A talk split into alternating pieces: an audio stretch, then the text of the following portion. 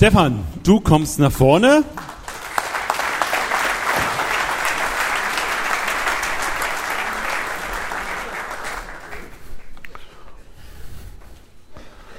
Super, dass du hier bist. Ja, wir haben keinen Platz für den Referenten gelassen. Hat mir auch ja. schon aufgefallen. Du musst irgendwie so auf dem Mischpult stehen. Kriegst du hin? Stefan, du bist so oft hier, dass ich gestern dachte, eigentlich sollten wir eine feste Wohnung einrichten. Eigentlich bauen wir fast ein Haus schon für dich hier hinter. Ja, ich, ich, ich nehme dein Haus. Kennt ihr sein Haus? Das nehme ich. Ja, das ist okay. Das also wir vertiefen das nicht. Übergang ist okay. Also genau, Stefan, du bist hier. Hm. Ähm, erzähl mal ein bisschen. 15-jähriger, 16-jähriger Stefan, voll in der Pubertät. Jetzt bist du Pastor. Wolltest du immer schon Pastor werden? Äh, überhaupt nicht. Ich komme aus einem äh, absolut nicht christlichen Background. Wenn du mich mit 16 Jahren, also als ich 16 Jahre alt war, gefragt hättest, wer ist Jesus Christus und Gott, ich habe absolut 0,0, hätte ich dir darüber sagen können. Und ich wollte, mein, also mein Vater hat eine Firma gehabt, ein mittelständisches Unternehmen, und ich wollte Luft- und Raumfahrttechnik studieren. Und dann ist was passiert, das werde ich euch dann auch noch ähm, heute Morgen weitergeben, äh, was mich für Luft- und Raumfahrttechnik oder irgendwas Technisches, vielleicht auch Elektrotechnik, Physik, so in diesen Bereichen schwankte ist, äh, gab es dann doch eine Veränderung hin zu Theologie, was mein Vater nicht so gefreut hat, aber äh, da gab es halt ein Erlebnis oder Erlebnisse, die den lebendigen Gott kennengelernt zu haben und das hat dann die Veränderung gebracht. Da werden wir noch ein bisschen mehr hören im Vortrag. Du warst richtig lange in einer Gemeinde in Kempten. Ja. Richtig? Wie lange warst du da? Ich war von 1993 das erste Mal in Kempten. 95 äh, habe ich meinen pastoralen Dienst dort angefangen und fast 20 Jahre war ich da Pastor und 13 Jahre äh, Seniorpastor in Kempten im Allgäu in einer äh, Baptistengemeinde. Ja. Genau. Du bist eingestiegen mit wie vielen Leuten in diese Gemeinde? Wir waren ungefähr 250. Äh, ich hatte einen Vorgänger, der ist bis heute noch da, äh, jetzt 80 Jahre alt. Der hat ein super, super Fundament in der Lehre gelegt, ein herausragend guter Bibellehrer. Das macht es sehr, sehr viel leichter oder leicht gemacht, da wirklich aufzubauen. Das muss man deutlich dazu sagen. Ähm, und als ich gegangen bin, waren wir für über 500. Wo 80 Prozent wirklich aktiv dabei sind. Das ist sehr wichtig, ja. Genau. Cool. Eine Gemeinde mit 500 Gemeindegliedern aktiv dabei. Du bist jetzt nicht mehr Pastor was machst du denn, außer in Wiedenest hier ständig zu wohnen sozusagen ja. und bei uns auf Veranstaltungen zu sein? Er ist nämlich nächste Woche schon wieder hier, war vor drei Wochen hier.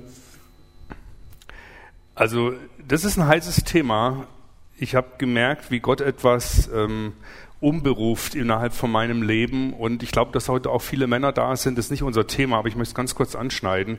Es kann sein, dass du merkst, dass das, wozu dich Gott spezifisch berufen hat in deinem Leben, dass es da Veränderungen plötzlich gibt. Und das musste ich auch wahrnehmen. Das ist eine ganz spannende Angelegenheit. Das war bei mir wie bei so einem Gasherd mit vier Flammen, wo Gott eine Flamme runterdreht, das Gemeinde, und woanders hochdreht. Dann merkst du, es verändert sich etwas. Und die Berufung ging stärker in die Richtung äh, deutschsprachiger Raum ähm, dort tätig zu sein. Ich bin Vorstandsvorsitzender geistlichen Gemeindeerneuerung. Da bin ich viel Gemeindegründungen, äh, Förderungen, Beratungen, bin ich sehr viel von Lübeck bis Schweiz, Österreich unterwegs. Und Gott hat auch eine Tür geöffnet. Ich freue mich sehr über das, was wir vorhin von den äh, Bundesliga gehört haben. Aber in ähnlichen Bereichen findet es momentan auch in der Politik statt, unter Führungskräften. Das ist alles ein bisschen mehr undercover. Aber das ist sehr, sehr spannend, auch dort mit einwirken zu dürfen. Und da stellt mich Gott momentan rein und dann versuche ich da mit reinzuwirken, ja. Super, ich frage mich zwar gerade, weil du sagst, du hast eine Berufung in den deutschsprachigen Raum, was ihr in Kempten normalerweise sprecht, aber okay, das verlassen wir mal das Thema. Ähm, vielleicht bin ich da auch nicht so belesen. Ähm, Stefan, mal so der private, nicht der Pastor Stefan, sondern der private Stefan. Was macht er denn so, um mal zu entspannen, hobbymäßig runterzukommen? Also ich liebe wirklich äh, Abenteuer. Das muss ich echt sagen. Das ist so, als ich geheiratet habe 1990, hat mein Vater mich zur Seite genommen und sehr, sehr intensiv mir diese Abenteuer verboten, weil sie oft in einem Kontext von lebensgefährlich waren. Aber man kann auch Abenteuer haben, die nicht gleich lebensgefährlich sind. Aber du nicht. Äh, doch jetzt auch. Ich habe auch zwei Töchter, zwei Erwachsene. Da muss man einfach verantwortlich sein. Man, man lebt da nicht nur für sich selbst noch. Ja. Ähm, aber ich liebe das Abenteuer. Ich war jetzt vor einem Jahr, äh, bin ich die Great Central Road mit meiner Tochter, wer das kennt, von äh, Australien unten links in die Mitte rein. Äh, da fährt man durch die Queen Elizabeth Wüste, 1500 Kilometer, also richtig jetzt ohne geteert, mit einem Four-Wheel Drive so speziell. Und vor der Zeit, wo ich mein Vater oder was noch davor lag, früher, bevor ich geheiratet habe, Da habe ich in, ähm, in der Wildnis gerne wirklich wilde Tiere aufgesucht und wir hatten dann einmal, wenn ich das kurz sagen darf, eine Begegnung mit einem Bären. Das hat mein Leben verändert, weil das ist schon abenteuerlich wahrzunehmen, wenn du richtig eine Panikattacke hast. Ich weiß nicht, ob du weißt, dass du hier eine Halsschlagader hast. Die, die merkt man normalerweise nicht, aber wenn du panische äh, Panikanfall hast, dann spürst du, wie da richtig jeder äh, Herzschlag hier durchfließt und durchströmt. Und wir hatten halt eine Bärenbegegnung gehabt, also wir hatten mehrere gehabt, aber eine war besonders intensiv. Wir hatten uns im Zelt, ja, wir haben die richtig also, gesucht, also die Bären, ich, aufgesucht. Ich finde das ja. schön, dass du nicht mehr so lebensgefährliche Hobbys hast. Ne? Ja, das war damals, das gebe ich zu, war lebensgefährlich. Wir haben uns auch dann überlegt, informiert, wie tötet man einen Bären, da gibt es so eine Indianertechnik, also Grizzlybären und so. Wie macht man das? Das will ich jetzt nicht sagen, nicht, das, das ist ja äh, okay. Ähm, du, du, weißt schon, dass ich Biolo Biologe früher war, ne? Ah, interessant. Da könnte ich das bei dir demonstrieren so. so. nee, eigentlich wollte ich Tiere schützen, ne? Also okay, ja. Okay. Ich, ich liebe ja auch die Bären, ja. Der, aber was interessant war, wir waren dann in der Wildnis in so einem Zelt. Ich hatte so ein Halfdomzelt, so ein ganz kleines da, äh, zu zweit mit dem Freund. Und dann in der Nacht kam eben ein Grizzlybär und der stand dann so oder, oder näherte sich dem Zelt und ich schlief und mein Freund äh, weckte mich und der war wie bei einem epileptischen Anfall, der Freund. Der hat richtig, den hast du dann auch schnell, wenn du dann wach bist. Der hat richtig so gezittert, so ein Bär, ein Bär. Und dann war der so in dem Abstand, also der Mond schien noch, es war auch noch blöd. Und dann genau so, ja, so von der Silhouette, du hast ihn genau gesehen. Und dann hat er die Nase, seine Schnauze so reingedrückt in das Zelt so und hat richtig, der hat einen unglaublichen Resonanzraum, wenn der atmet. Das hört sich richtig so an. Also das ist schon beeindruckend. Da merkst du sofort, äh, wo die Powerverhältnisse sind.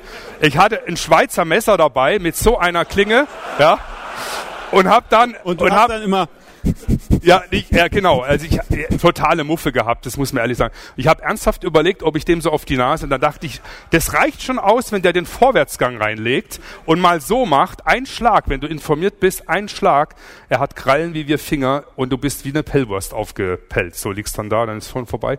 Und haben wir überlegt, ob wir den Reißverschluss auf der anderen Seite des Zeltes, den hätten wir nicht mehr aufgekriegt. Es funktioniert, du du hast keine Chance mehr. Du so Und dann äh, haben wir überlegt, ob wir es aufschneiden. Und dann haben wir wie die Weltmeister, so kann man auch zum Glauben kommen, gebetet. Auch mein Freund dann voll, äh, dann geht's los mit Gebet. Da brauchst du nicht mehr aufrufen zum Gebet, da bist du im Gebetsgeist, ja. und es ist interessant, dann hat der Bär da rumgemacht und äh, war eine größere Story noch. Und nach zwei Stunden, wir sind wirklich vor totaler Erschöpfung eingeschlafen. Du brichst im Zelt zusammen, so, äh, so irgendwann bist du, du bist total platt. Und das sind aber Erlebnisse, die möchte ich heute im Nachhinein nicht missen. Okay, also es gibt unterschiedliche Formen. Ja.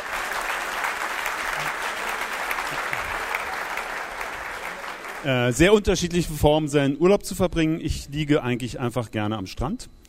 Aber okay, also wenn ich ehrlich Gut. bin, das ist mir zu langweilig, ja. aber das ist okay. Es, Gott hat ja Vielfalt. Es müssen ja auch Leute am Strand liegen, damit an den guten Stellen nicht so viele Leute rumrennen. Ja, das okay. also,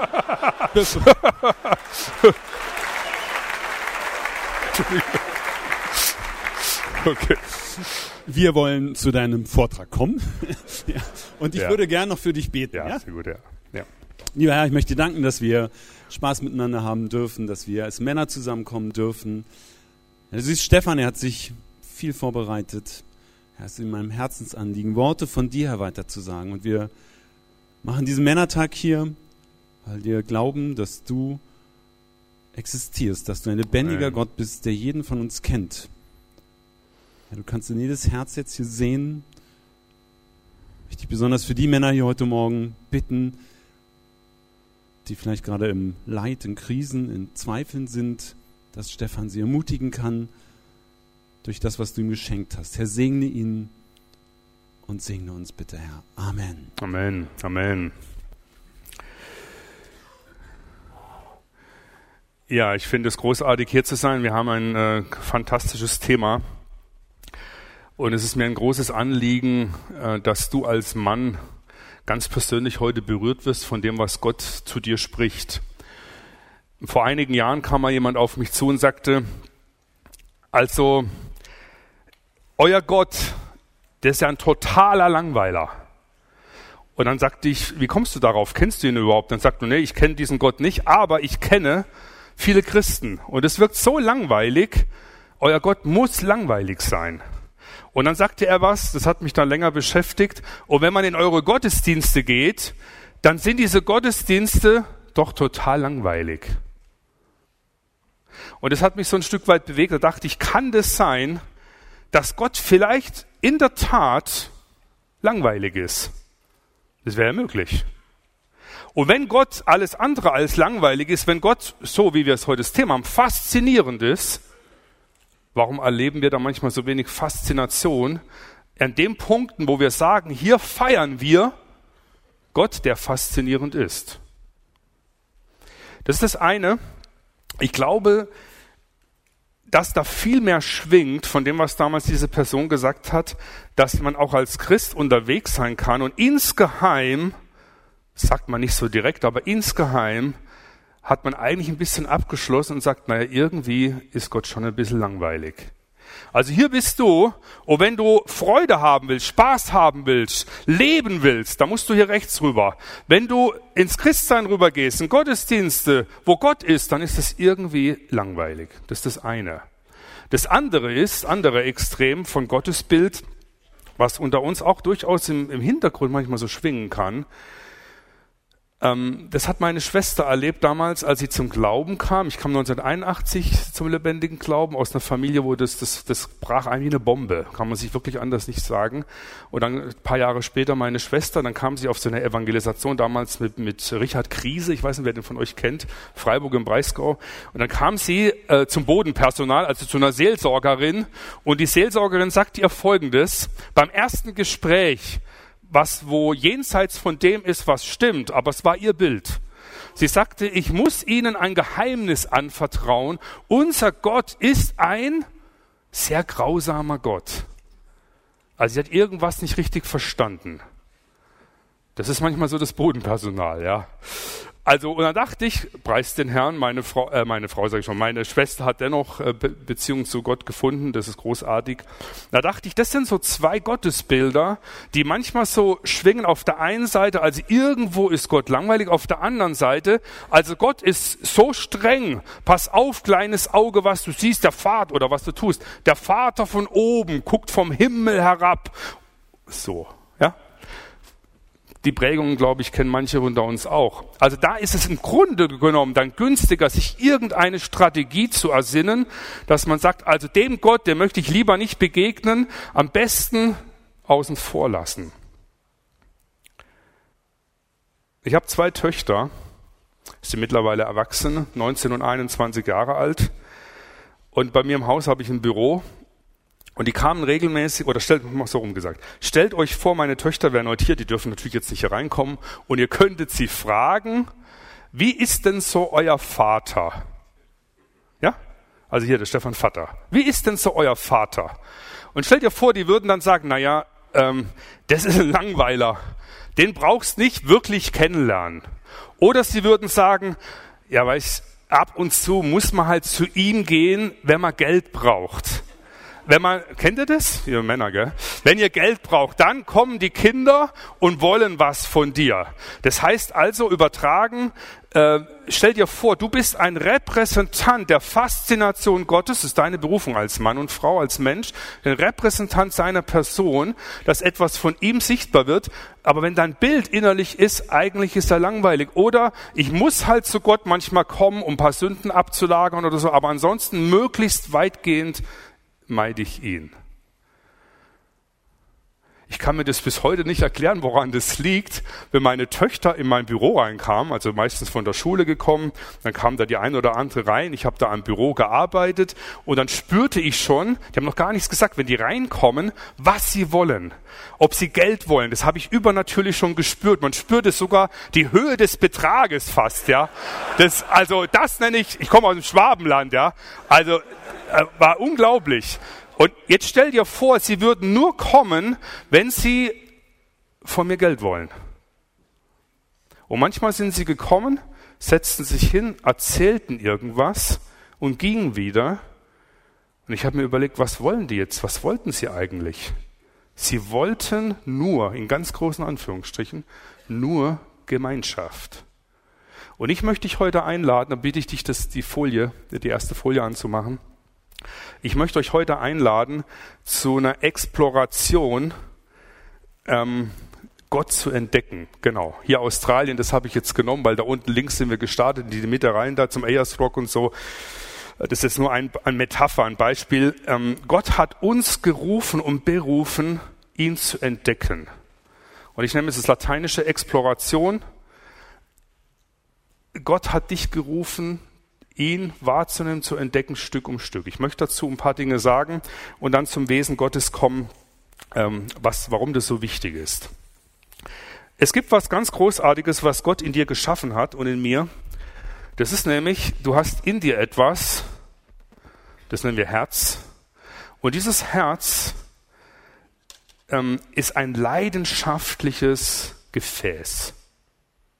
Gott hat dich so geschaffen, dass dein Herz Leidenschaft haben soll zu ihm. Faszination. Es liegt in dir drin, in jedem Mann, unabhängig von deiner, von deinem Typus, in jedem Menschen liegt ein Herz, das brennen soll für das Richtige. Und das Schöne ist, dass Gott selbst ein Feuer in unser Herz legen will zu seinem Wesen rüber.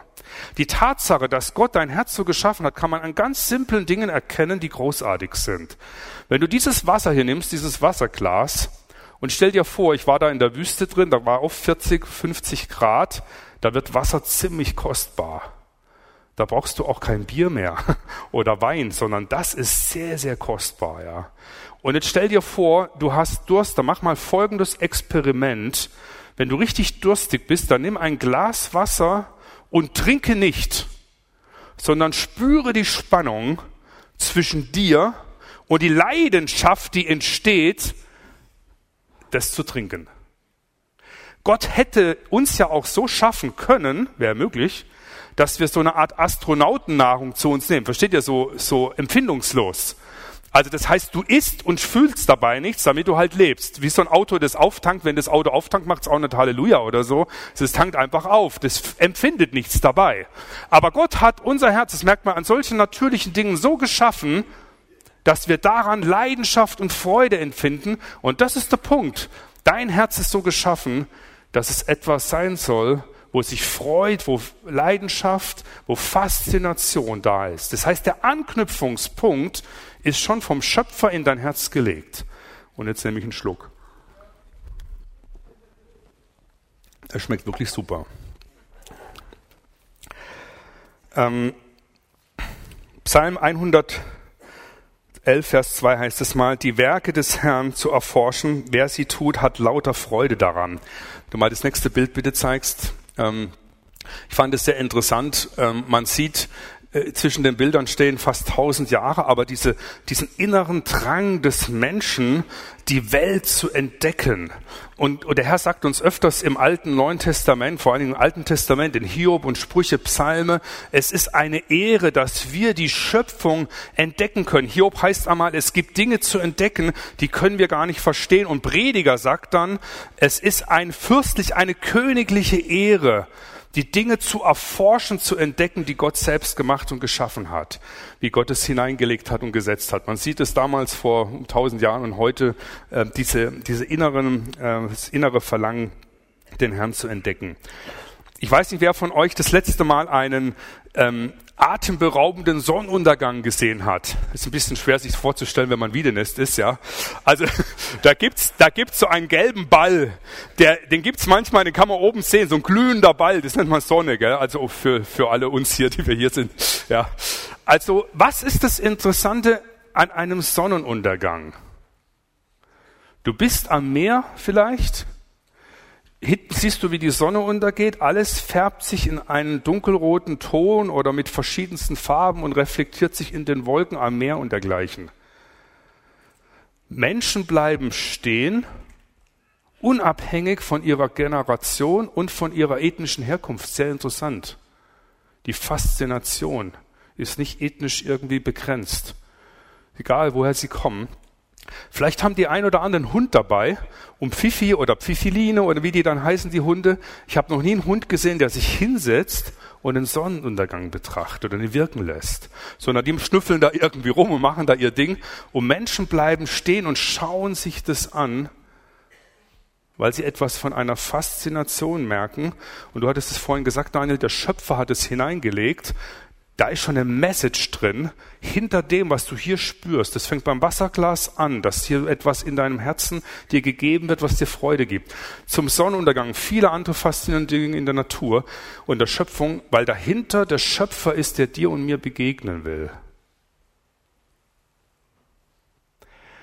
Und ich möchte drei Bereiche heute bringen, äh, dem Herrn zu begegnen und möchte das festmachen an der Trinität, ähm, am Heiligen Geist, an Jesus Christus und am Vater. Aber bevor ich dazu komme, äh, möchte ich noch einen Akzent da reinnehmen. Ähm, Gott hat das Volk Israel aufgerufen, ihn zu entdecken. Das Neue oder Alte Testament ist eine Geschichte, wo wir entdecken können, wie wir Gott entdecken können, indem wir mit seinem Volk gehandelt hat. Die Jünger haben ihr Leben lang äh, angefangen, Gott oder Christus, Jesus zu entdecken. Das kann man bei Petrus sehr, sehr gut erkennen. Petrus war nicht so, dass Petrus das erste Mal Jesus sah und da war ihm alles klar, sondern wir können hier mindestens drei Ebenen sehen äh, bei Petrus, was sehr faszinierend ist. Das erste ist, im Johannes 1, da kommt Andreas und sagt, ich habe, wir haben einen großen, guten Lehrer kennengelernt, der heißt Jesus. Und Petrus geht dann hin, schaut sich das an und sagt, hey, Jesus ist ein interessanter Mensch. Ein halbes, dreiviertel Jahr später folgt er dann, geht er zu, trifft der Jesus immer wieder punktuell, er ist noch nicht direkt dabei gewesen. Und dann heißt es Lukas 5, Vers 8, kommt er in ein Erlebnis hinein, wo er merkt, wer Jesus Christus ist. Er fällt nieder und sagt, geh von mir, ich bin ein sündiger Mensch. Und dann später, ein halbes Jahr später, sagt er, äh, Herr, wohin sollen wir gehen? Wir haben geglaubt und erkannt, du bist der Heilige Gottes. Und ich möchte dich heute fragen, auf der Reise der Exploration Gott zu entdecken, wo stehst du heute da? Ist Jesus für dich ein guter Mensch? Ein großartiges Vorbild, ein Ideal? Bist du stecken geblieben in dem, dass er viel mehr ist als du? Hast du ihn als den heiligen Gottes erkannt und wie geht deine Erkenntnis hier weiter? Bei mir fing das an 1981, Gott zu erkennen, und ich durfte gleich, ähm, das war ein großes Geschenk, wenn ich das heute im Nachhinein äh, betrachten darf, gleich ein ziemlich senkrechtes Erlebnis von der Faszination Gottes. Ähm, meine Eltern sind umgezogen, in Freiburg im Breisgau bin ich aufgewachsen, die Firma umgezogen, da wollte ich neue Freude, Freunde kennenlernen, bin in einen Leichtathletikverein gegangen und im Leichtathletikverein ähm, traf ich einen Freund und der sagte zu mir, komm, wir machen mal einen Berglauf im Schwarzwald und so. Und dann trafen wir uns zu einem Berglauf und während wir gelaufen sind, hat er eine große Jerusalemer Studienbibel dabei gehabt. Das ist so wie die dicke Thompson. Und dann schlug er die Bibel auf und während wir den Berg raufgelaufen sind, der war sportlich deutlich fitter als ich, ich las er mir aus der Bibel vor. Und ich habe nichts verstanden, was er gelesen hat, aber ich habe gemerkt, er hat Faszination. Er, der hat was. Wes dein Herz voll ist, das geht der Mund über. Da ist was da. Und dann hat er mir gesagt, Stefan, willst du mal mitkommen auf eine Evangelisation? Und ich habe das noch nie gehört. Ich wusste nicht, was eine Evangelisation ist. Und dann sagte ich ihm, dachte ich mal, wie wird das wohl sein? Überlegte ich so und dann fragte ich ihn, gibt's da Frauen und Bier? Also es ist nicht wieder, wieder Männertag hier, ja. Also gibt's da Frauen und Bier. Und dann sagte er, ja, da gibt's alles, da kannst du kommen. Und dann war ich auf der Evangelisation. Frauen gab's, anders als ich mir das vorgestellt habe. Bier gab's keins. Ich saß ganz hinten, vorne predigte jemand, Dr. Gerd Bergmann, wer das, den kennt, 1981 am Kaiserstuhl. Da gab's so Sammelbusse, 3000 Menschen waren versammelt. Und plötzlich ereignete sich für mich ein großer Schock. Während der Predigte offenbarte sich mir der auferstandene Jesus Christus, stellte sich vor mir, also imaginär. Mir ging's gut. Es war keine Emotion in erster Linie, es war kein intellektuelles Ebene, es war nicht im Herz, es war tiefer, was Körper, Geist und Seele, Intellekt umfasst, hinein in die innerste Sein des Geistes des Menschen. Und er sprach zu mir, komm und folge mir nach. Ich habe damals gedacht, ich bin der erste Mensch, der das hört, habe dann später gehört, schon mal andere gehört, komm und folge mir nach. Und ich bin ihm nachgefolgt aus einem Grund, weil ich wahrgenommen habe, ich bin ohne eine persönliche Beziehung zu Christus auf ewig verloren. auf ewig verloren. Ich wäre nicht zu Gott gekommen mit der Botschaft, die sehr großartig und wichtig ist, aber nicht für jeden Menschen. Für die Hälfte trifft es nicht, weil es defizitorientierter Ansatz ist. Wenn du sagst, Gott liebt dich so, du musst unbedingt seine Liebe kennenlernen, es hätte mich nicht erreicht. Weil ich gesagt hätte, das finde ich gut, dass Gott mich liebt. Das darf er auch. Ich habe auch nichts dagegen. Aber warum brauche ich das jetzt? Mir geht's gut. Aber ich durfte erkennen, hey, ohne persönliche Beziehung zu Gott in Christus bist du verloren. Ich kann mich erinnern, vor zwei Jahren war ich mal bei einem Frühstück eingeladen von Politikern. Und dann sagte ich, welcher Wert ist wertvoll, war das Thema, und sprach ich über das Thema. Und dann sagte ich, ähm, es wird einmal eine Zeit kommen, da wird ein Vorhang hinweggenommen und dahinter ist Gott. Und jeder von uns, das war ein ganz normal säkulares Umfeld, jeder von uns wird sich mal in der Ewigkeit vor Gott verantworten müssen. Dann ging das so weiter am Schluss kam der zentrale Politiker der Veranstaltung zu mir und hat gefragt, dürfte ich Sie mit ans Auto begleiten? Ja, auch interessant. Dann gehen wir da zum, zu meinem Auto, wo ich wieder gegangen bin. Und dann sagte er, wissen Sie, ich darf das gar nicht sagen, ich, äh, im katholischen Hintergrund und Background, ich habe mit Glauben nichts am Hut, ich kann damit nichts anfangen. Ein erfahrener, Mitte 50-jähriger Politiker mit viel Verantwortung. Aber als Sie das gesagt haben, dass einmal der Vorhang weggeht, dahinter Gott ist und ich Gott vielleicht vor Gott verantwortlich sein muss, das hat mich tief getroffen.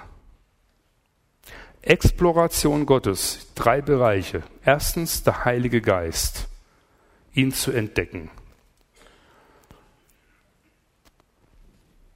Der Heilige Geist.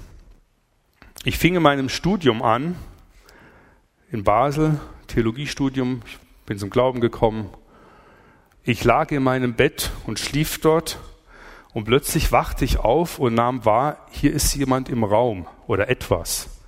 Vielleicht kennt ihr das, etwas im Raum, das nimmst du dann wahr.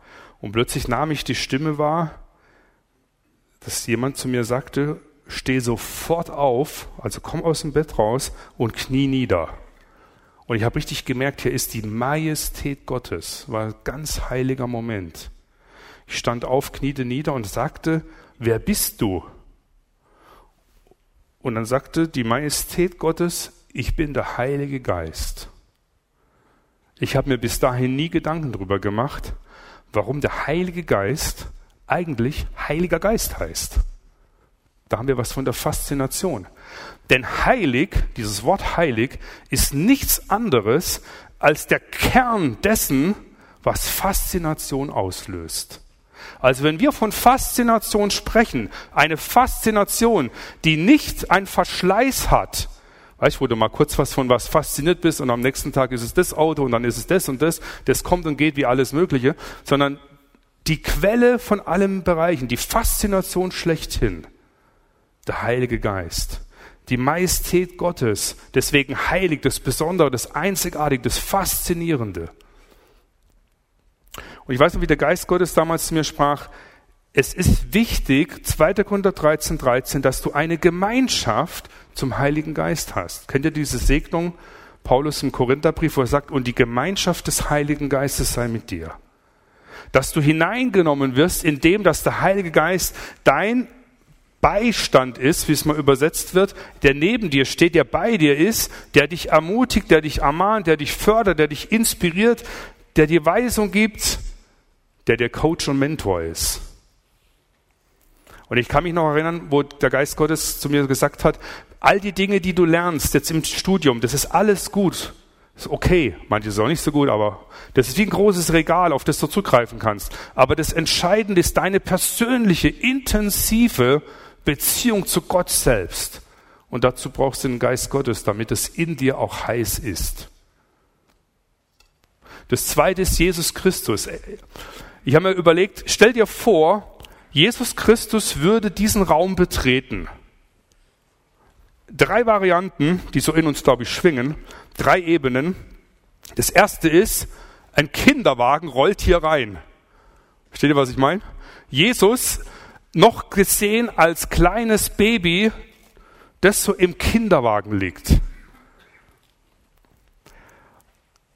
Wir haben eine Krippe gekauft und da waren alle Krippenfiguren da, Josef, Maria und die Hirten und alles Mögliche.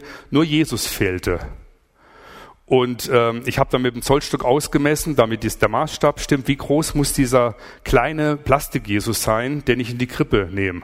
Und dann so fünf bis sieben Zentimeter, so gut fünf Zentimeter, bin ich äh, in Weihnachtsmarkt gefahren, da haben wir so Krippenfiguren angeschaut. Da nahm ich, äh, sah ich einen, habe ich sogar einen Zollstock dabei gehabt, da habe ich gemessen, ja, der ist so fünf Zentimeter, den kaufe ich, der passt gut in die Krippe rein.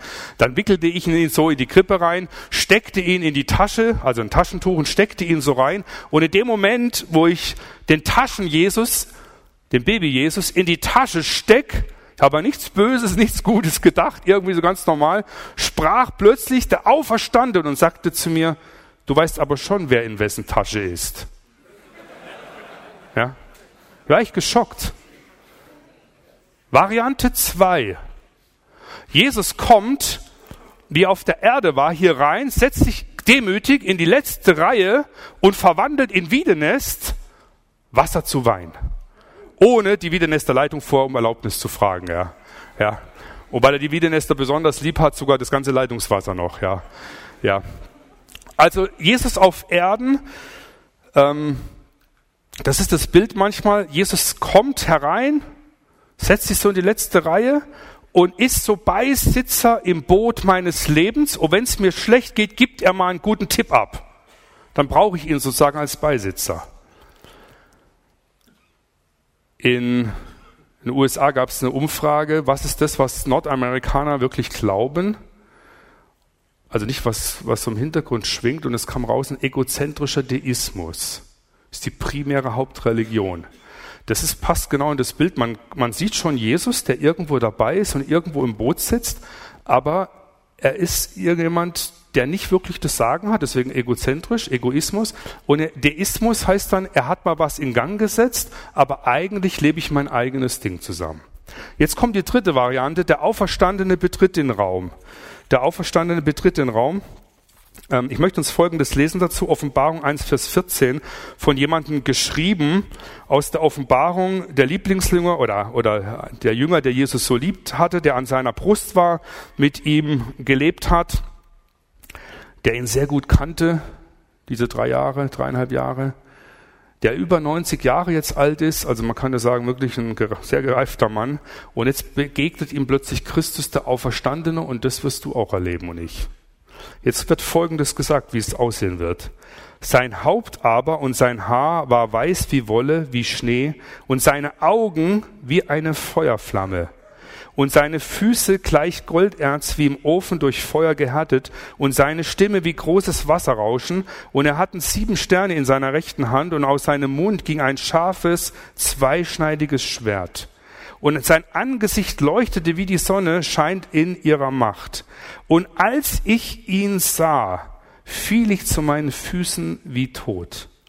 Und er legte seine rechte Hand auf mich und sprach, fürchte dich nicht, ich bin der Erste und der Letzte und der Lebendige, ich war tot und siehe, ich bin lebendig von Ewigkeit zu Ewigkeit und habe die Schlüssel des Todes und der Hölle.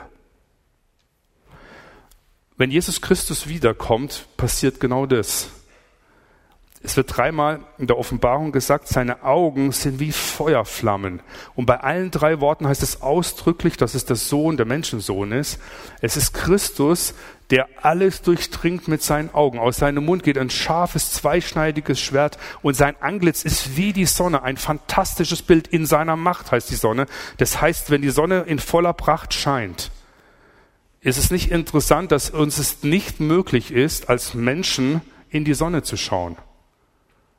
Fünf bis zehn Minuten und du bist erblindet. Ja, in kurze wenige Sekunden, wenn du so rein blinzelst, merkst du, es fängt an zu schmerzen. Das ist eine großartige Metapher, dieses Fantastische, was, äh, wie sich Christus hier offenbaren wird. Jetzt kommt Gott Vater. Es wird ja oft geredet vom lieben Gott, der liebe Gott. Ich muss an einen Gemeindeleiter denken, der zu mir kam und sagte, also Stefan, ich halte es nicht mehr aus mit dem Love-Bombing. Love-Bombing. Es wird die ganze Zeit nur noch über Gott gesprochen, der Liebe ist und der nichts mehr anderes sein darf als Liebe. Wisst ihr, dass Gott, unser Vater, die Liebe ist, ist eine der wichtigsten Offenbarungen, die wir haben. Aber wenn wir alles nur noch darauf fokussieren, so paradox es sich anhört, dann kippt etwas in unserem Gottesbild weg, weil es nicht mehr der lebendige Gott ist, den wir skizzieren, sondern es ist mehr eine Projektion unserer Vorstellungen und Wünsche. Liebe ist wahrscheinlich das inflationärste Wort, das wir äh, im, im Deutschen haben. Und Lib heißt ja lediglich, was mir angenehm ist. Was mir angenehm ist. Und es ist nicht möglich, Gott zu erkennen, wenn wir nur ähm, von seiner Liebe her denken, sondern wir müssen auch von seiner Ganzheitlichkeit, von dem denken, was er uns, äh, wie er sich uns offenbart in, in seiner Faszination, in seiner Heiligkeit. Es ist doch interessant, dass Jesus Christus nicht einmal es fokussiert auf den Satz in den Evangelien, dass Gott die Liebe ist. Sagt Jesus so nie. Gott offenbart uns den Vater als der, der uns liebt, aber er würde es nicht auf einen Satz bringen, das ist Gott und alles andere wird nicht mehr gesagt, was noch unbedingt zu sagen ist. Das ist hier äh, sehr bedeutend. Es wird einmal ein Geschehen geben, was für mich eine, ein Kern der Faszination ist, im Thronsaal, dass wir alle da stehen werden, alle Kreaturen, und Folgendes wird passieren. Wir werden den auf dem Thron sitzen sehen, und wir werden alle zusammenkommen und wie Eisenspäne sich auf einen Magneten ausrichten, werden wir uns auf Gott ausrichten und wir werden Folgendes erleben, jeder von uns. Faszination, weil wir merken, dass er, der auf dem Thron sitzt, von dem geht etwas aus, was Folgendes jetzt in uns bewirkt. Wir werden auf die Knie gezogen, ohne dass irgendjemand dir sagen muss, jetzt musst du auf die Knie gehen. Ja, oder dass irgendein Schild aufleuchtet, du sollst jetzt sagen, das, das, das. Wir werden auf die Knie gehen und es wird etwas an Faszination von Gott in unser Herz hineinkommen und wir werden Folgendes plötzlich ausdrücken. Aus unserem innersten Sein heraus formulieren wir diese Faszination, die wir erleben die wir so in unserem Leben noch nie annähernd so etwas erlebt haben. Und wir werden ausrufen und sagen, heilig, heilig, heilig bist du Herr. Das ist dann die Art und Weise, wir vom, versuchen, die Faszination Gottes zum Ausdruck zu, zu bringen. Und es wird nicht so sein, dass dann vielleicht der eine sagt wird, naja, wenn ich dann oben im Himmel bin, dann werde ich Gott mal endlich sagen, so den Marschblasen, ihr kennt das ja alles so, sondern hier wird eine Faszination sein, die so unglaublich ist. Und ich möchte euch ähm, einen Satz bringen von Albert Einstein, der die Faszination von Christus auch gut umrissen hat, kurz vor seinem Tod. Auch Physiker, jemand, der explorativ die Dinge entdeckt hat, da sagte er, mein Glaube besteht in der, in der demütigen Anbetung Gottes, der sich selbst in den kleinsten Einzelheiten der Materie offenbart. Meine tiefe gefühlsmäßige Überzeugung von der Existenz Gottes, die sich überall im Weltraum manifestiert, bildet die Grundlage meiner Existenz, meines Glaubens. Ich bin zwar Jude, aber das strahlende Bild Jesu des Nazareners hat äh, auf mich eine, einen überwältigenden Eindruck gemacht. Er, es hat sich keiner so ausgedrückt wie er. Es gibt wirklich nur eine Stelle in der Welt, wo wir kein Dunkel sehen. Und das ist die Person Jesu Christi. In ihm hat sich Gott am deutlichsten vor uns hingestellt. Ich verehre ihn. Das ist interessant, was er hier zum Ausdruck bringt. Es gibt zwei Bereiche, und dann möchte ich euch einen kleinen Film zeigen wo sich Faszination offenbart. Das eine ist in der leidenschaftlichen Liebe und Barmherzigkeit Gottes. Das andere, jetzt aufgepasst, ist, es gibt eine Faszination des Schrecklichen. Eine Faszination, was uns zittern lässt, was uns in Ehrfurcht hineinführt, was uns auf die Knie bringt im Thronsaal Gottes, was uns innerlich dazu setzt, dass wir heilig ausrufen, weil wir davon durchdrungen sind. Ich habe vorhin die eine Ebene gebracht, Sonnenuntergang. Wie wunderbar und schön es ist, einen Sonnenuntergang zu sehen. Und zugleich ist die Sonne an sich, hat eine Faszination des Schrecklichen. Denn die Sonne ist so heiß, und so groß und so kraftvoll, wenn wir als die Sonne ungefähr 11 Zentimeter wie eine Orange, die Erde ungefähr wie ein Stecknadelkopf. Wenn der Stecknadelkopf zu dicht an der Sonne wäre, dann würde er verdampfen wie nichts, die ganze Erde. Die Sonne ist ein glühender Ball, von einem Schöpfer geschaffen, der darin auch seine Majestät und Macht und Kraft offenbart. Und das möchte ich jetzt euch, möchte ich gleich bitten, den Film zu zeigen. Ein Film, wo man die Frage stellt, dem Planeten entlang geht, was ist eigentlich groß? Also die Sonne ist für uns ein großer Planet, ein großer Stern sozusagen. Aber im Vergleich zu dem, was man sonst noch jetzt im Weltraum gefunden hat, ist die Sonne ziemlich klein. Und da ist eine Botschaft drin, dass wir das heute entdecken dürfen, sehen können, dass wir das anschauen können, dass wir darin den Schöpfer erkennen können in seiner Faszination und auch in seiner Faszination des Schrecklichen. Wenn ich euch bitten darf, gerade den Film äh, zu zeigen. Ja, das ist doch big, oder? Was ist groß, was der Herr geschaffen hat? Die Griechen hatten ja einen Begriff für das, was man im Kosmos, im Weltraum sieht, und eben sie haben es Kosmos genannt. Und Kosmos war im Griechischen und bedeutet Schmuck. Das heißt, sie haben gesagt, wenn wir zum Himmel emporschauen, entdecken wir etwas Prachtvolles, ein Schmuck, was Kostbares. Wir haben heute die Möglichkeit, Mikro-, Makro-Physik und Dinge, die wir haben, wissenschaftlich so zu erkunden, dass wir merken, das Geheimnis ist viel größer, als man bisher dachte.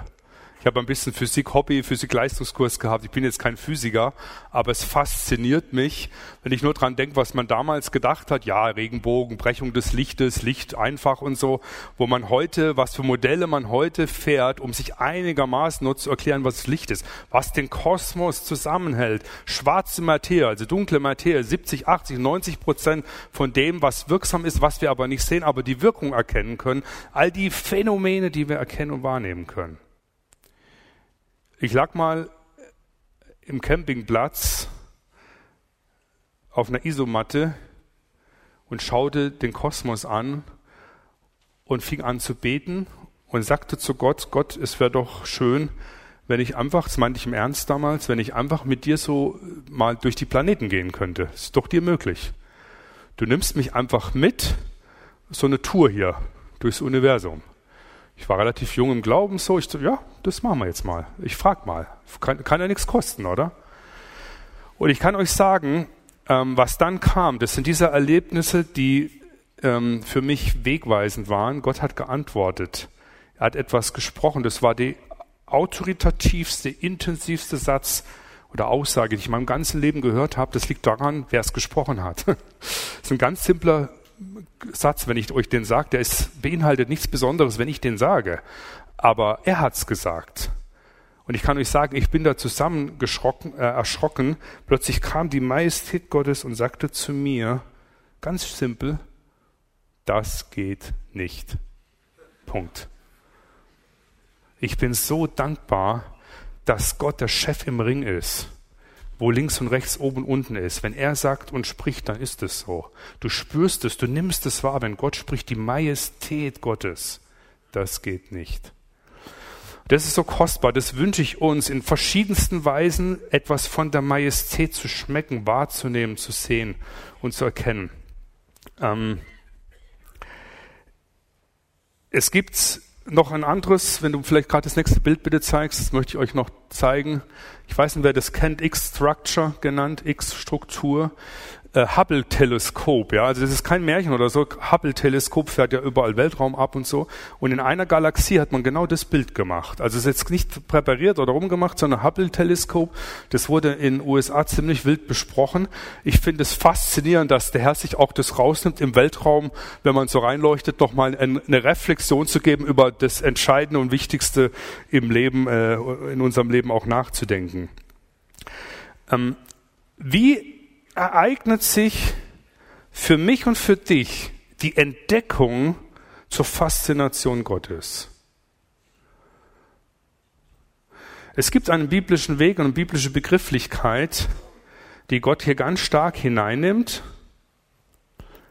und über die ich jetzt abschließend noch was etwas weitergeben will, weil das der Weg ist, wie ich mehr von, der, von Gott in Faszination zu seinem Wesen hineingeführt werde. Das ist der Weg zur Faszination. Und bevor ich das tue, möchte ich euch bitten, äh, den Video, den nächsten zu zeigen. Es gibt einen, ganz kurz noch bitte, es gibt einen Physiker, der hieß Max Planck. Und Max Planck war auch einer der äh, größten Physiker und intelligentesten Menschen. Der hat mal was sehr, sehr Interessantes in Bezug darauf gesagt, äh, was ich gleich ausführen werde. Wenn wir uns Gott nahen wollen, erkennen wollen, wenn wir das sehen, was passiert dann eigentlich hier mit uns? Das ist sehr interessant. Bevor ich Max Planck dieses Beispiel bringe, vielleicht eine, eine ganz interessante Anekdote, die sich mal ereignet hat. Max Planck war ja Quantenphysiker und ähm, und äh, es äh, war folgendes, ein Chauffeur von ihm, der immer von einem Veranstaltung zur anderen gefahren hat, der hat gesagt, weißt was, Max, ich habe jetzt deinen Vortrag so oft gehört, ich kann den auswendig. Wir machen das jetzt so, es war in München dann, in München vor einem erlesenen Publikum von Physikern, ganz äh, besondere äh, in diesem Bereich halt, vor dem werde ich den Vortrag halten, das wird keiner merken. Und dann hat der Max Planck gesagt, du, wir machen das so, wir wechseln, ich mache einen auf Chauffeur und du hältst den Vortrag. Dann ist er nach vorne gegangen, hat den Vortrag gehalten, ohne Fehler, keiner hat was gemerkt und der vermeintliche Chauffeur sitzt da unten, Max Planck. Dann streckte ein Physiker und sagte, ähm, ja, Herr Planck, können Sie mir mal das und jenes so erklären? Der hat natürlich keine Ahnung gehabt. Hätte gar nichts sagen können. Er war aber geistesgegenwärtig und sagte, also ich bin jetzt wirklich erschrocken darüber, dass so eine simple Frage in einem so erlesenen Kreis gestellt wird. Ich werde meinen Chauffeur bitten, sie zu beantworten. Ja. Also,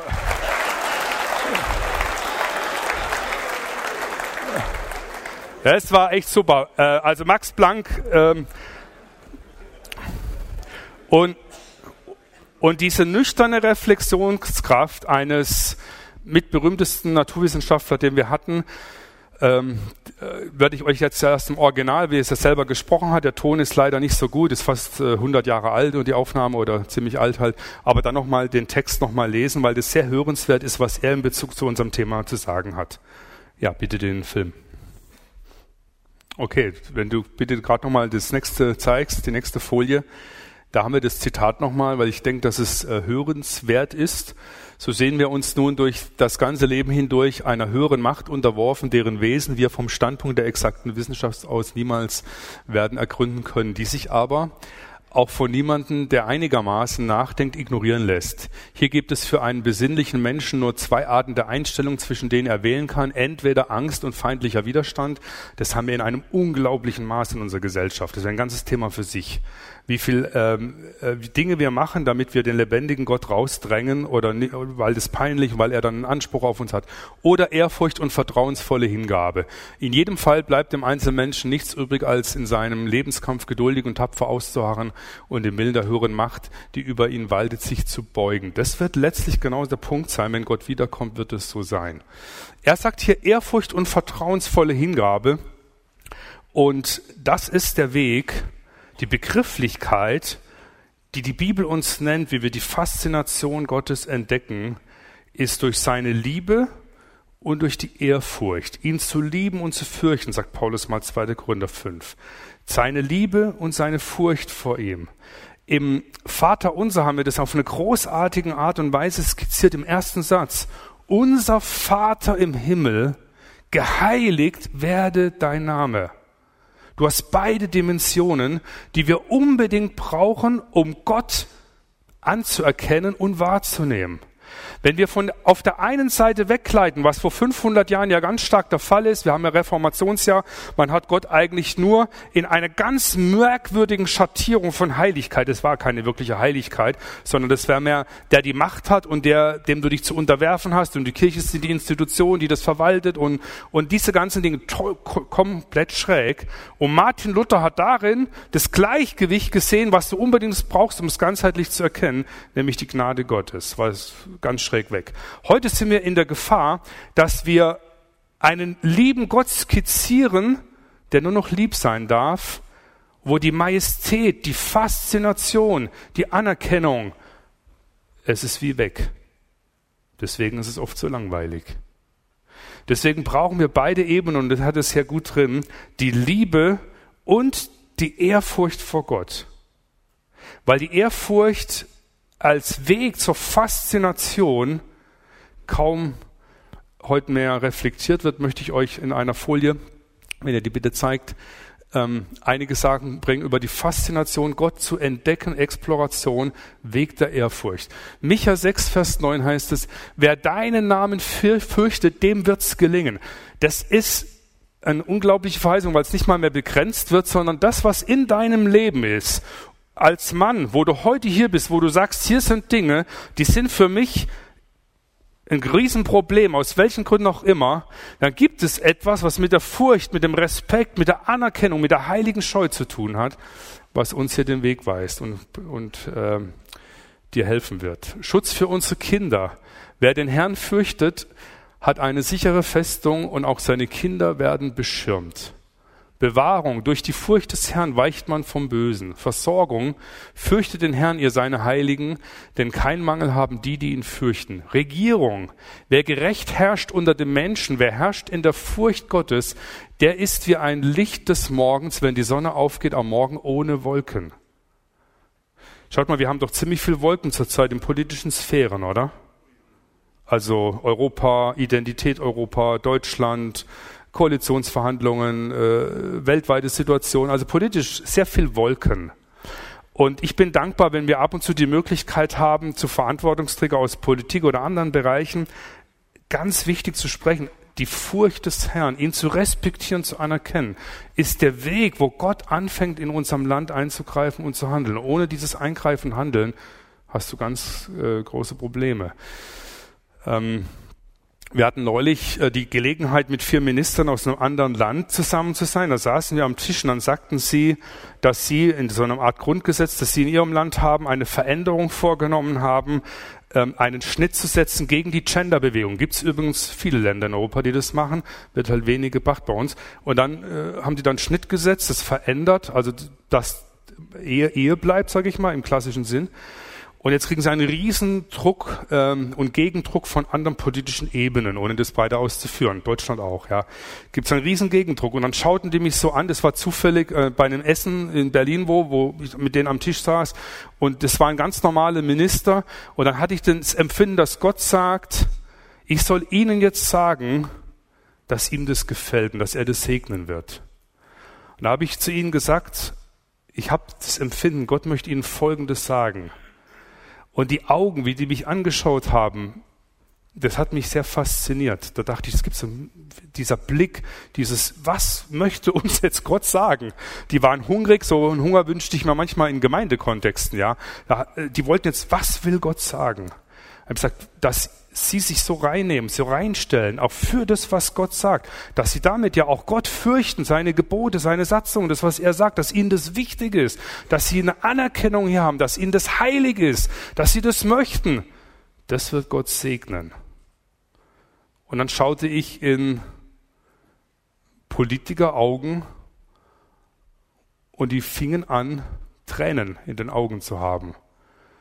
Und da dachte ich, das ist das, was wir auch als Aufgabe haben in der Gesellschaft, nicht nur für uns, nicht nur für Verantwortungsträger, sondern in der Welt.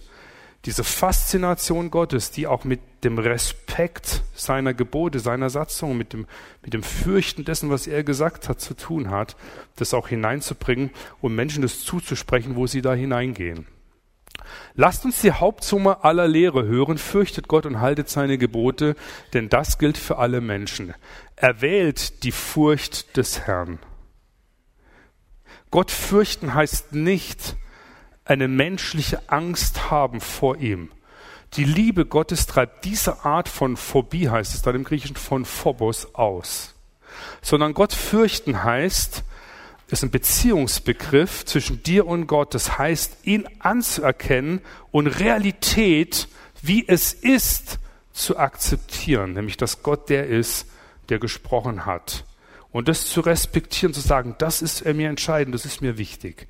Nun ist es so, du kannst die Furcht des Herrn, die dich zu einer Faszination Gottes in einer hohen Intensität führt, nicht in deinem Leben erzeugen.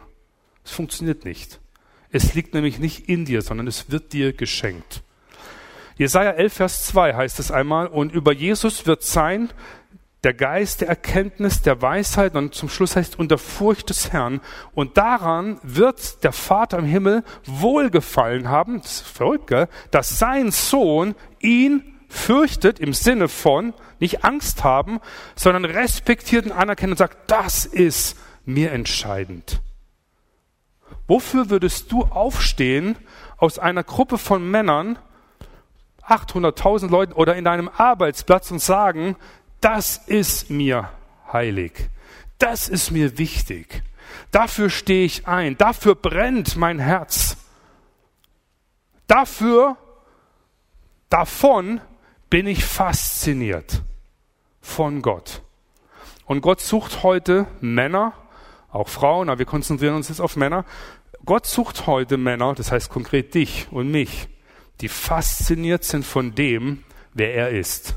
Nicht, was wir uns konstruieren, ja, der liebe Gott und so, um dann schon eine Ecke stellen, der macht schon, was wir wollen, sondern so, wie er ist. Dass wir ihn entdecken, wahrnehmen, aufnehmen, wie er ist und fürchten. Und diese Ehrfurcht, die der Herr schenkt, setzt unser Herz frei. Denn Ehrfurcht ist der größte Freisetzungsfaktor vor Menschenfurcht. Wenn du Gott fürchtest, wird Gott groß und der Mensch wird klein. Heute Morgen bin ich aufgewacht und dachte, meine Zeit, dieses Thema, wer ist denn würdig, über so ein Thema zu sprechen? Ein Mensch? Bestimmt nicht. Ich bin froh, dass wir das Wort Gottes haben. Und ich hatte das Empfinden, du bist, also Stefan Vater, wie eine Ameise. Und heute sind wir in einer Ameisengemeinschaft mit 800, 900 Ameisen und sprechen über den Förster des Waldes, ja? wie er so denkt, wie er ist. Und wie großartig ist es, dass er selbst der ist, der sagt, das kriegst du nicht hin. Es gibt was, was er, sich Erlösung nennt. Und Erlösung bedeutet, dass er auf die Erde kam, in Christus seinem Sohn, und dass er den Geist Gottes geschickt hat, und der Geist Gottes nimmt dich an die Hand, dass du und ich, dass wir fasziniert sind von Gott. Diese Welt braucht keine Männer, die nicht fasziniert sind von ihm. Denn Gott ist würdig, dass wir fasziniert sind von seinem Wesen. Und dass es sich so ausdrückt, diese Faszination, dass wir in unserem alltäglichen Leben, an deinem Arbeitsplatz, in deinem Kontext, wo du lebst, unabhängig wo sie sind, in deiner Familie, in deiner Ehe, zu deinen Kindern, zu deinem Freundeskreis, zu deiner Clique, zu deinem Hobby, diese Faszination so ist, dass du Freude hast, Kühnheit hast, darüber zu sprechen. Wie sagt Jesus so ganz einfach, wes das Herz voll ist, das geht der Mund über. Und ich möchte jetzt zum Abschluss gern für euch beten, weil das ein Bereich ist, wo der Geist Gottes selbst sich ähm, unter uns auch bewegen muss jetzt in unser Herz hineinzulegen, was für dich an diesen unterschiedlichen Punkten, die heute zur Sprache kamen, bedeutungsvoll und relevant ist. Lasst uns einen kurzen Moment der Stille haben und dann möchte ich gleich für ein paar Bereiche beten, dass du nochmal in deinem Herzen reflektierst, was war für dich das, was Gott angesprochen hat, in dein Herz gelegt hat.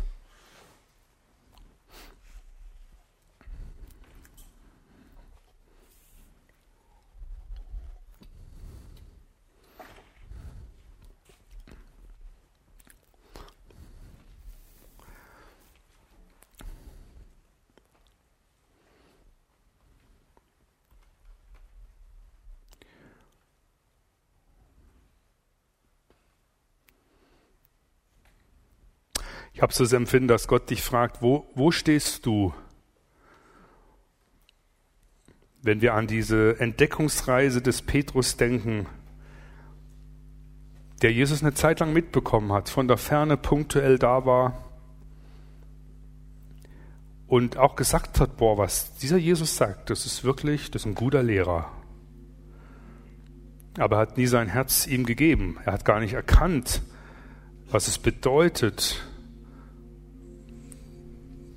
dass er der Heilige ist, dass er der Allmächtige ist, dass er nicht Jesus einfach ins Boot seines Lebens holt und dann sein Leben so weiterlebt und ab und zu mal, wenn es notvoll wird, zu Jesus spricht, sondern dass Jesus wert und würdig ist, der König und Fürst deines Lebens zu sein. Die Majestät, die in deinem Herzen Wohnung nehmen will, die hineinkommt und dich an die Hand nimmt. Ich habe das Empfinden, dass der Herr fragt in die Runde, mein Sohn, wofür brennt dein Herz? Ich habe dein Herz so geschaffen, dass es in eine Faszination geführt wird zu mir, zu meinem Wesen. Das liegt in dir drin. Und diese Faszination artikuliert sich unterschiedlich. Du musst da nicht euphorisch durch die Gegend springen, sondern das kommt aus dem, was dir gemäß ist.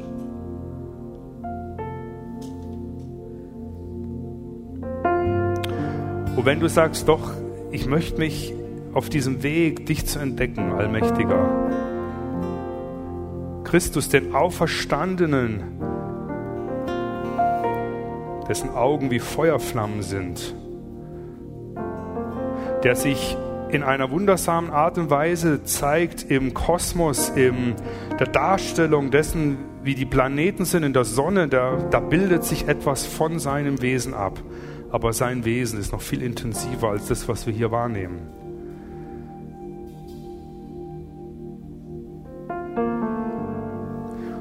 Und wenn dir das auf dem Herzen liegt, dann bitte ich dich, dass du deine linke Hand einfach an dein Herz legst deine Rechte einfach zum Herrn erhebst, zu dem König der Könige. Dass du einfach sagst, Herr, hier bin ich, du siehst mich, du siehst das, was mich ausmacht, wie ich hierher gekommen bin, wovon ich komme, was mein Herz bewegt, was mein Kopf bewegt, was sich in mir tut und regt. Herr, du siehst es alles. Und ich möchte dir das jetzt bringen und abgeben und dich bitten, begegne du mir. Herr, ich habe eine Sehnsucht, etwas mehr zu schmecken von deiner Faszination, von deinem Wesen, von deiner Heiligkeit, von dem, der du bist, wie du kommen wirst. Und ich sehe hier Männer unter uns, wo der Herr dir sagt, er hat Sehnsucht danach, der himmlische Vater, dass du in deinem Zimmer, in deinem Büro, sogar manche am Arbeitsplatz niederkniest und den Herrn anbetest, dass du das immer mal wieder machst. An deinem Mittagspause zu Hause, nur du und der Herr, sonst niemand. Und dass der Herr sagt, das ist mir wichtig. Ich, mir ist die Beziehung zu dir entscheidend wichtig. Es ist wie die Kinder, die kommen und einfach nur mit dir gesprochen haben, um mit dir gesprochen zu haben. Das ehrt dich als Vater. Und genauso geht es dem himmlischen Vater, dass es ihn ehrt, wenn du zu ihm kommst, um mit ihm zu sprechen, ihn anzubeten. Und auf diesem Weg der Anbetung, des Niederkniens, des Vor- und mit ihm sprechen, dass du ihm äußerst und laut sagst, Allmächtiger Gott, himmlischer Vater, ich liebe dich. Ich gebe dir mein Leben. Ich vertraue dir all das an, was mir im Herzen jetzt sich bewegt, was du gar nicht alles erforschen kannst. Und der Herr sagt dir, das brauchst du gar nicht alles analysieren und erforschen, sondern der Herr erforscht dein Herz. Und er ist der, der dann mit einem hellen Schein in dein Herz hineinkommt und dir helfen wird und aufleuchten wird. Und wo du sagst, ähm, da gibt es Dinge in meinem Leben, da bin ich wie resigniert. Resignare heißt, du hast Resignare, die Unterschrift, die du mal gegeben hast, zurückgezogen. Du hast mal das, was Gott dir gegeben und geschenkt hat, das ist wie erloschen. Und da sagt der Herr zu dir, mein Sohn, was ich gesprochen habe, möchte ich weiter in deinem Herzen führen und greift es neu. Und lass dich abhalten von den alltäglichen Dingen, die so nach dir schreien und der Herr spricht dir zu, du musst nicht stundenlang dir Zeit des Gebets nehmen, sondern intensive Zeiten. Das sind fünf oder zehn Minuten heilige Zeit in der Gegenwart Gottes, ihn anzubeten in deiner persönlichen Zeit. Sehr kostbar und sehr wertvoll. Und der Herr wird dir begegnen und der Herr wird dich hineinführen in das, was es bedeutet, die Faszination seines Wesens im Zug um Zug mehr zu entdecken. Wir sind alle hier auf dem Weg, aber der Herr sagt, Gehe in die Schule der Ehrfurcht. Ergreife, wie es Prediger heißt, ergreife die Ehrfurcht. Sag, Herr, hier bin ich. Ich möchte dich respektieren, anerkennen. Wertschätzen nicht, wie ich dich konstruiere, sondern wie du bist. Wie du dich offenbarst, wie du dich zeigst. Dich will ich anbeten, so wie du bist.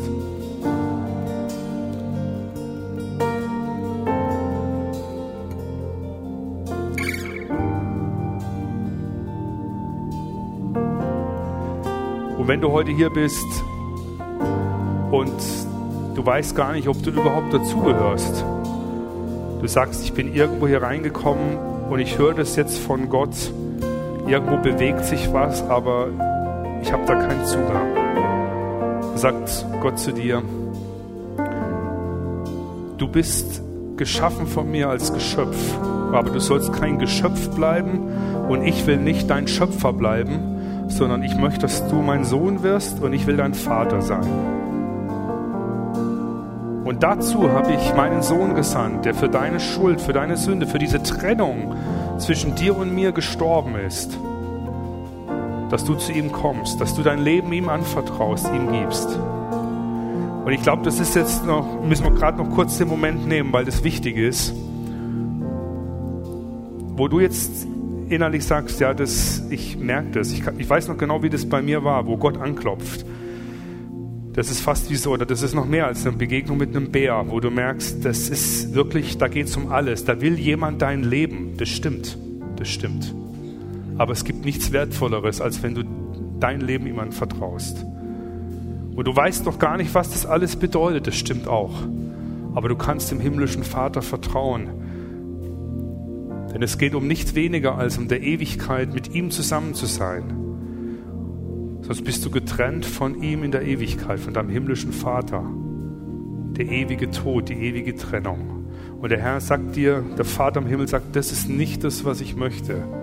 Ich möchte, dass du bei mir bist und wenn du innerlich sagst, doch, das merke ich, dass Gott mich hier anspricht, dann möchte ich einfach bitten, kurz die Hand zu heben. Ich bete einfach für dich. Danke dir. Einfach die Hand zu heben sagen, hier bin ich, Herr. Ich möchte mich dir anvertrauen. Ja, Dankeschön. Danke. Hab den Mut, du stehst vor deinem Schöpfer. Dankeschön, ja.